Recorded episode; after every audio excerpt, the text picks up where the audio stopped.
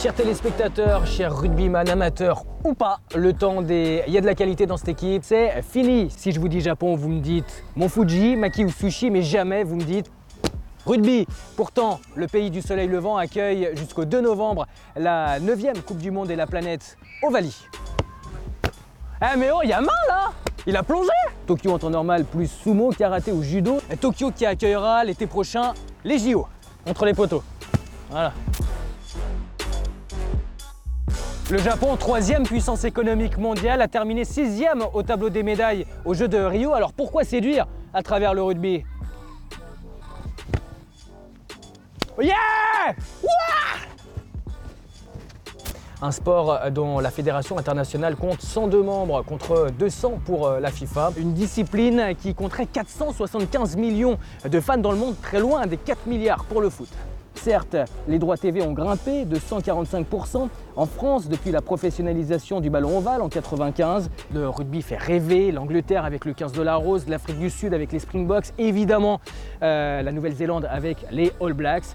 Mais l'Ovalie peut-elle séduire le Japon? Le rugby peut-il plaire au-delà de ces terres? On en parle après le générique.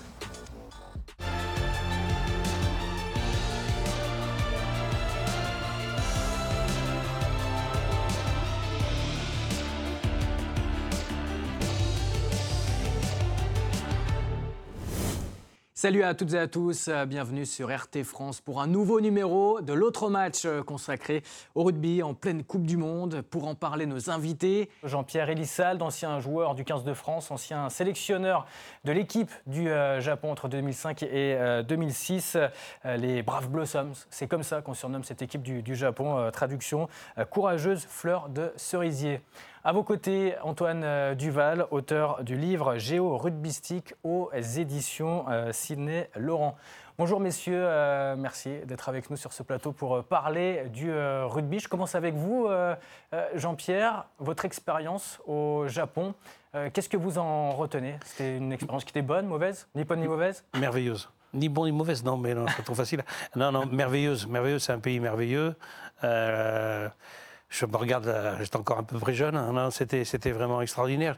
Avec ça, regret peut-être de ne pas y avoir été plus tôt. Je pense que ça m'aurait aidé notamment dans, la poursuite de ma carrière, notamment dans leur sens de l'organisation, leur sens du travail, euh, cette fameuse hiérarchie qui est importante, qui peut être quelquefois pesante, mais, en fait, euh, il resitue tout de suite ce qui est important et ce qui est important est, premier.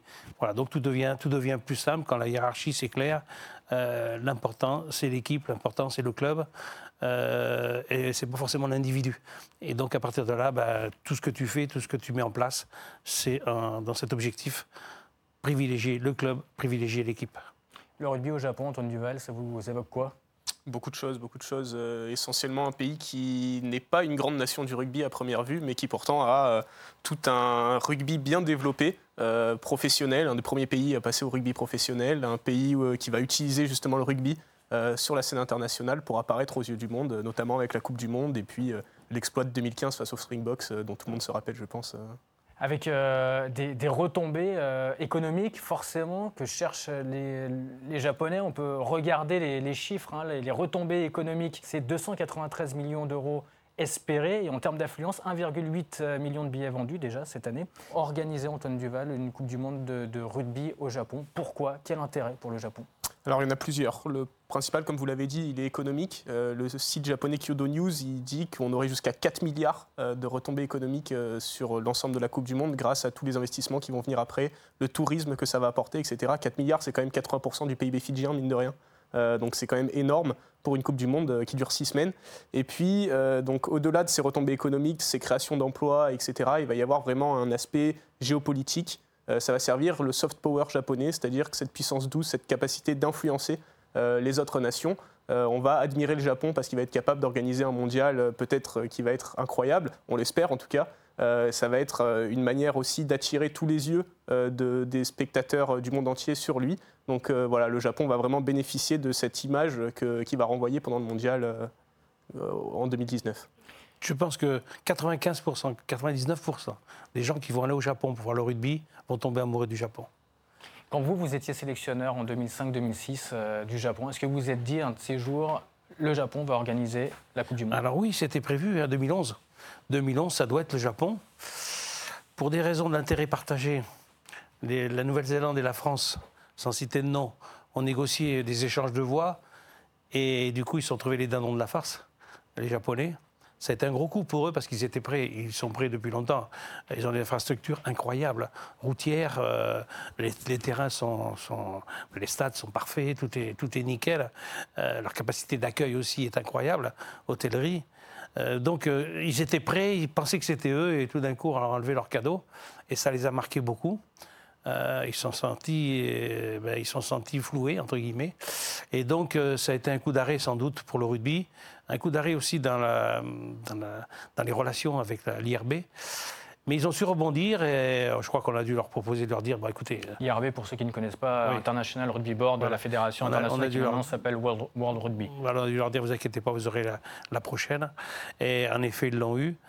Et il le mérite largement, parce qu'il fallait sortir de ce, de ce passage obligé, Nouvelle-Zélande, Afrique du Sud, Europe, Nouvelle-Zélande, Afrique du Sud, Europe. Euh, euh, un jour, j'espère qu'on ira aux États-Unis aussi, ou tout du moins en Amérique du Nord.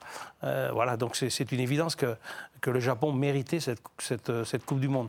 Sachez aussi que le rugby au Japon, ça a plus d'un siècle. c'est dans leur système éducatif. les enfants jouent au rugby, il est à l'école.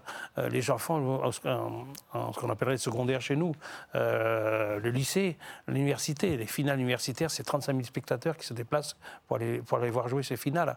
Il y a presque plus de monde que pour voir l'équipe nationale.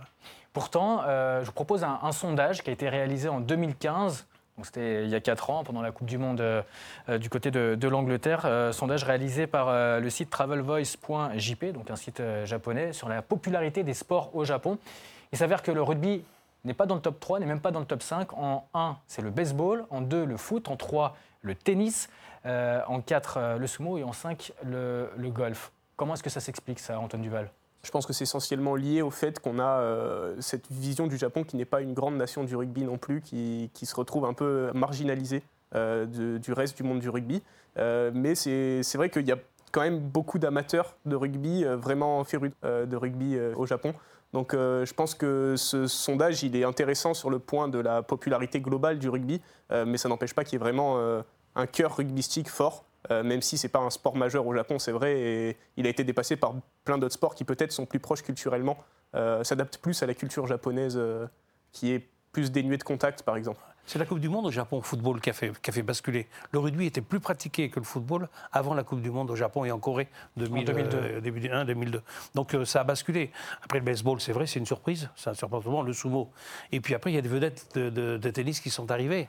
Kei Nishikori, par exemple. Voilà, et, notamment Osaka maintenant, pour les femmes. Et donc, bien sûr, ça crée un, ça crée un, regain. Mais euh, je, je, dis, le rugby était le troisième sport d'équipe à l'époque quand j'y étais. Hein Au Japon, il y a 126 millions d'habitants, il n'y a que 109 licenciés en rugby. 109 000.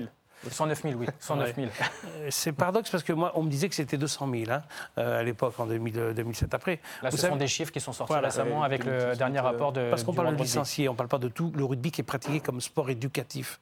Euh, c'est là où l'énorme différence, c'est que nous, en France, on pense licencié tout de suite parce qu'on pense club. Mais chez eux, le rugby, c'est pas le club, c'est avant tout scolaire, la scolarité. C'est un peu comme chez les Britanniques, un moyen de créer un, un, système éducatif de vivre en collectivité, d'apprendre euh, à ce que c'est que la boue, la pluie, euh, souffrir ensemble, sport d'équipe. Et, donc, euh, donc le rugby est partie prenante. Alors tiens, il y a des images qui passent en même temps, je ne sais pas si, les, téléspectateurs les voient, mais c'est vraiment ça le Japon. C'est, quand je suis arrivé là-bas, ce qui m'a le plus surpris, c'est qu'ils répètent des gestes sans forcément les comprendre. C'est des copieurs en fait, hein. on, dit ça que c'est des copieurs. et ils ont du mal avec le contact direct. Donc il sortait beaucoup de, boucliers, de boudins pour plaquer, de casques, d'épaulières, parce que ce contact direct est difficile au Japon. On ne se serre pas la main, on ne se fait pas la bise, par exemple. Donc je dis ça pour nos amis français ou, françaises qui iraient là-bas. Ne rêvez pas, tendez pas la main et ne faites pas la bise. Et eh bien justement, il y a des dispositions qui ont été prises hein, euh, par les organisateurs pour cette Coupe du Monde de, rugby au, Japon par rapport aux coutumes euh, étrangères, par rapport au tatouage notamment, par exemple. Je vous propose euh, d'écouter le directeur de la Coupe du Monde de rugby. Nous avons travaillé dur avec Akira Shimazu et avec le comité organisateur pour s'assurer que les villes hautes, et particulièrement celles autour des camps de base des équipes, comprennent que les joueurs ont des tatouages de leur propre pays et culture. Donc nous ne voyons pas cela comme un problème et nous sommes ravis de voir que les équipes présentes respectent les différences culturelles. Nous sommes également ravis que les villes et leurs habitants comprennent la position des joueurs. Vous qui avez vécu euh, au Japon, euh, Jean-Pierre, vous dites on ne se serre pas forcément les mains. Est-ce que, du coup les, Japonais ont, peur des, des, visiteurs, des fans de rugby qui vont arriver? Je pense que quand on arrive à, l'aéroport de, Tokyo, en cinq minutes, on a compris qu'on n'était pas, on n'était plus en France, qu'on était plus, qu'on était au Japon et qu'il y avait des règles à respecter, notamment celle de la propreté. Euh, les horaires, enfin tout ce qui fait l'éducation.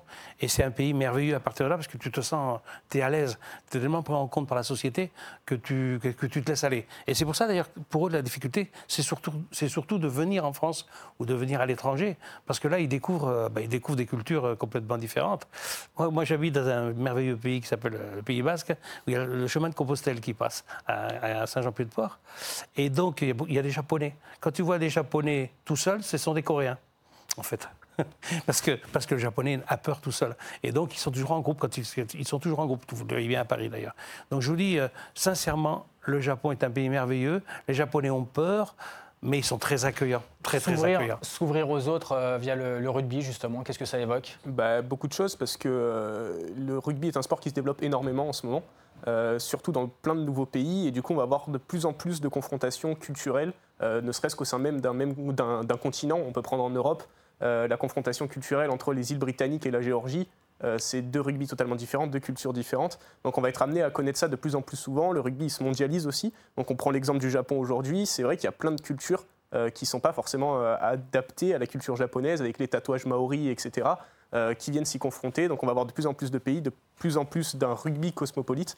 Donc euh, je pense que c'est quelque chose à, quoi il va falloir s'habituer et qu'il va falloir prévoir pour les, prochains événements. Tout à l'heure, Antoine, vous parliez d'influence économique et de soft power politique.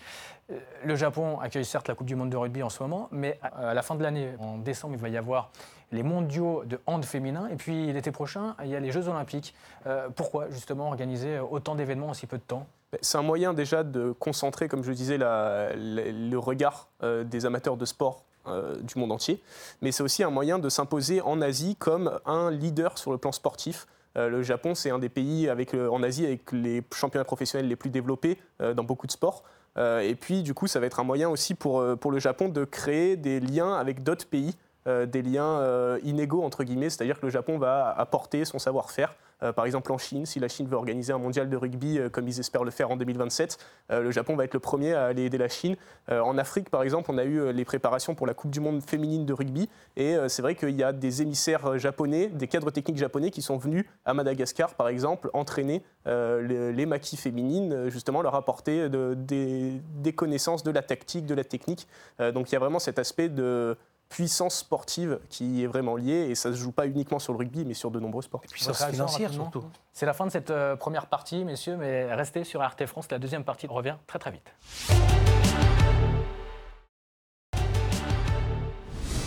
La deuxième partie, le rugby peut-il plaire au-delà de ses terres? On continue d'en parler avec sur ce plateau Jean-Pierre Elissalde, ancien sélectionneur du 15 du Japon euh, dans les années 2000.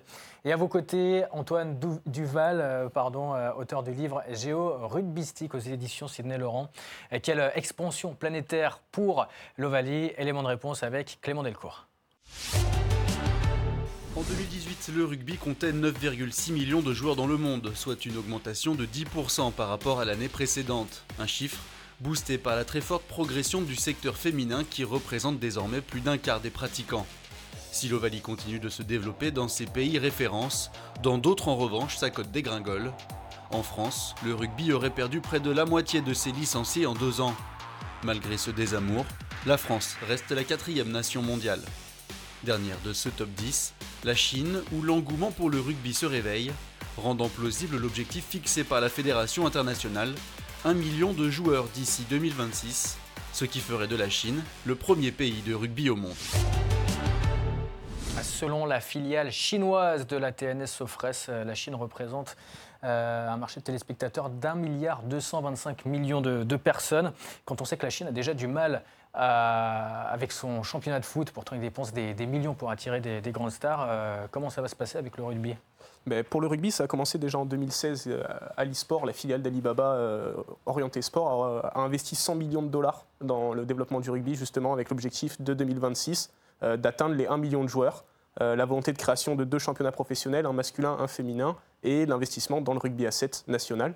Donc euh, il y a vraiment la volonté de mettre les moyens de ses ambitions pour la Chine qui va bénéficier de sa puissance économique euh, pour essayer de développer le rugby sur son territoire. Elle veut en faire un outil vraiment important, aussi bien pour, briller sur la scène internationale comme le Japon a pu le faire, que pour éduquer tout simplement la jeunesse chinoise grâce au sport. C'est un sport avec des valeurs, le rugby, on le sait, et qui est très utilisé sur le plan scolaire. Donc la Chine compte aussi faire passer le développement du rugby par le scolaire et l'universitaire. On est 7,7 milliards d'habitants euh, sur Terre et c'est cinq pays qui comptent le plus de licenciés euh, dans le monde, qui sont, que sont donc euh, le Royaume-Uni, l'Afrique du Sud, la France, l'Australie et la Nouvelle-Zélande.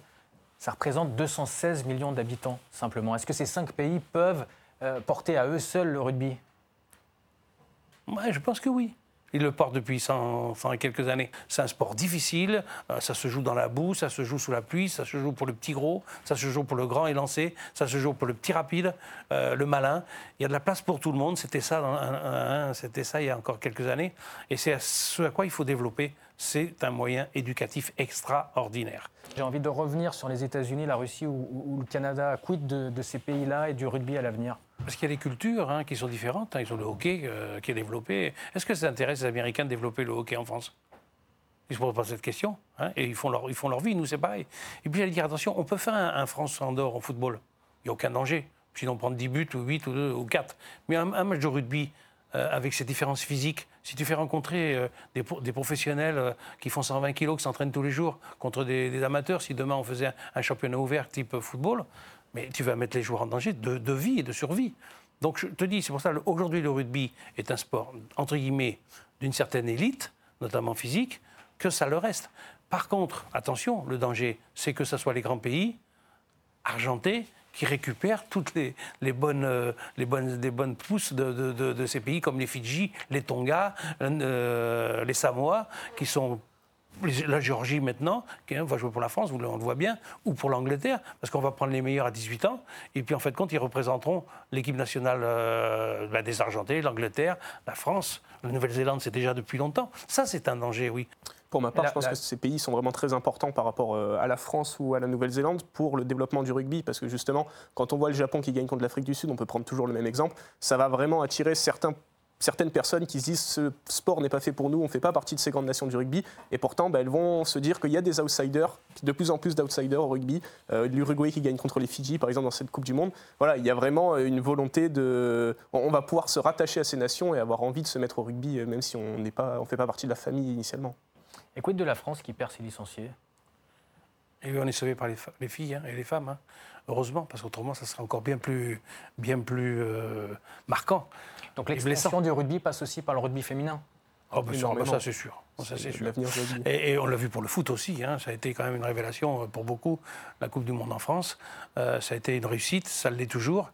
Euh, et c'est parti. Et, et, tant mieux. Mais j'allais dire aujourd'hui, le, le, le, tant mieux pour que si les filles nous, nous, nous, nous, se substituent un peu au manque de licenciés rugby, mais nous, on doit vraiment s'en inquiéter de cette perte de licenciés. Et pourquoi? Après, il y a de multiples raisons. Parce que maintenant, avant, dans le rugby, il y avait 90% de passionnés. Il y en avait 5% qui étaient payés pour ça et 5% qui, jouaient parce qu'ils faisaient le 16e, le 17e.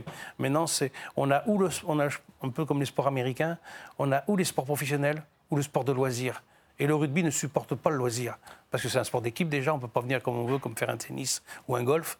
Et, en plus, ça, demande tellement d'engagement physique que, si tu arrives en, en loisir, en espadrille, en tong ou en tong, et ben, tu passes à côté de ce qu'est le rugby. Je pense que le problème, il est là justement, c'est le fait qu'en France, on s'attache trop au rugby professionnel. On s'imagine le rugby comme le rugby professionnel. On a entendu qu'il y a eu des morts, etc. C'était du rugby, pas forcément professionnel, mais de haut niveau, voire très haut niveau.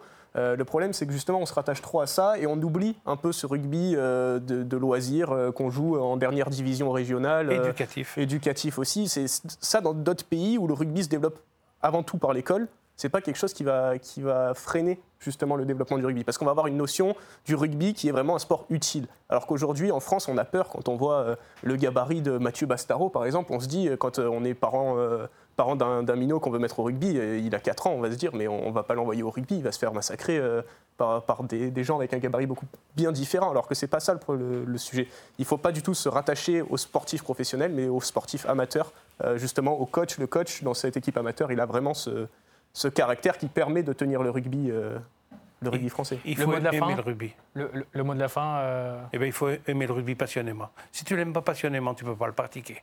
Ça devient un sport euh, très moyen.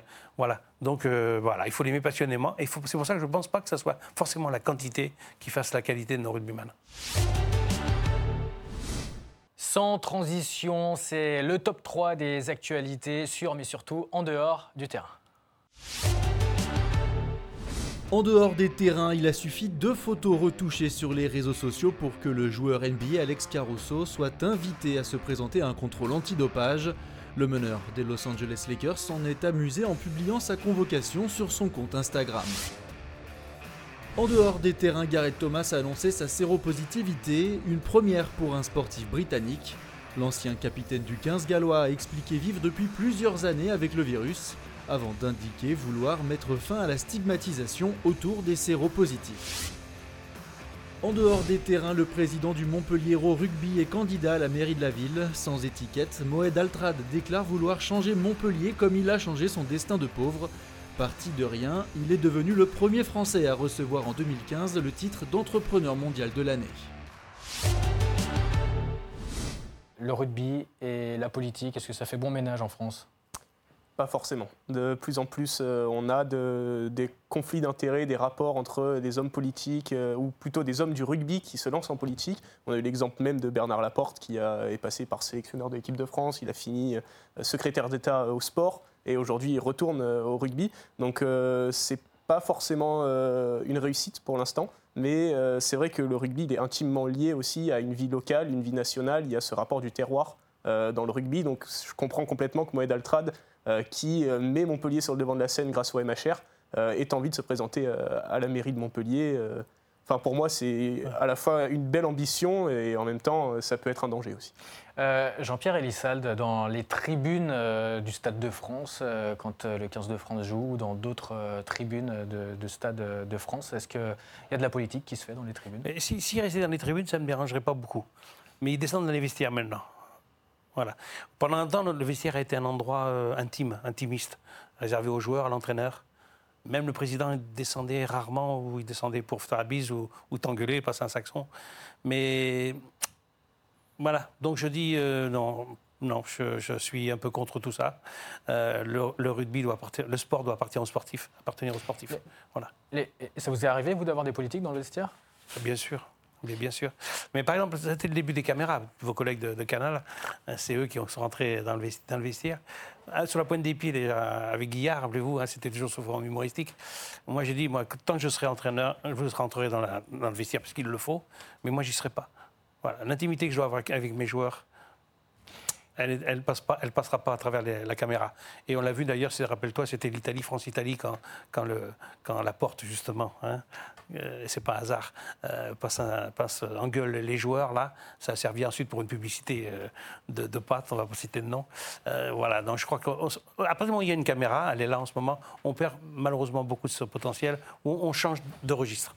Le fait que Emmanuel Macron le président de la République, euh, Roxana Maracineanu, euh, ministre des Sports, euh, viennent à Marcoussis avant que les Bleus ne, s'envolent pour le Japon.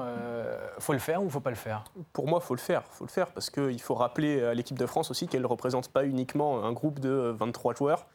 qui, est sur la feuille de match, mais qu'elle représente vraiment la nation aussi. Donc c'est important qu'un président, pour moi, aille à la rencontre de ces joueurs, des joueurs qui représentent leur pays, comme, comme lui finalement, qui est un homme politique, et eux n'ont pas été choisis pour le faire. Donc c'est important de leur rappeler cette mission qu'ils ont, à mon avis, et puis c'est une motivation certaine, un gage de crédibilité auprès de, tous les Français. C'est le mot de la fin. Merci beaucoup, Jean-Pierre Elissalde. une dernière, une dernière Thomas, Thomas, moi quand je le verrai, je ferai la bise sans souci. Voilà, parce que vraiment, euh, si, si, si un, un, sujet qui m'a qui m'émeut, c'est ça. C'est pas c'est pas de savoir que, que, Macron vienne ou vienne pas. Rien à foutre. Mais par contre, par contre, le, le, courage d'annoncer à la fois son homosexualité et ensuite sa, sa, sa maladie, c'est bravo à lui, chapeau à lui, quoi. C'est le mot de la fin. Merci Jean-Pierre Elissalde et Antoine Duval d'être venus. Évidemment, un nouveau numéro la semaine prochaine. En attendant, si vous voulez revoir cette émission, rendez-vous sur les réseaux sociaux et sur rtfrance.tv, les replays et les podcasts. Excellente soirée à toutes et à tous.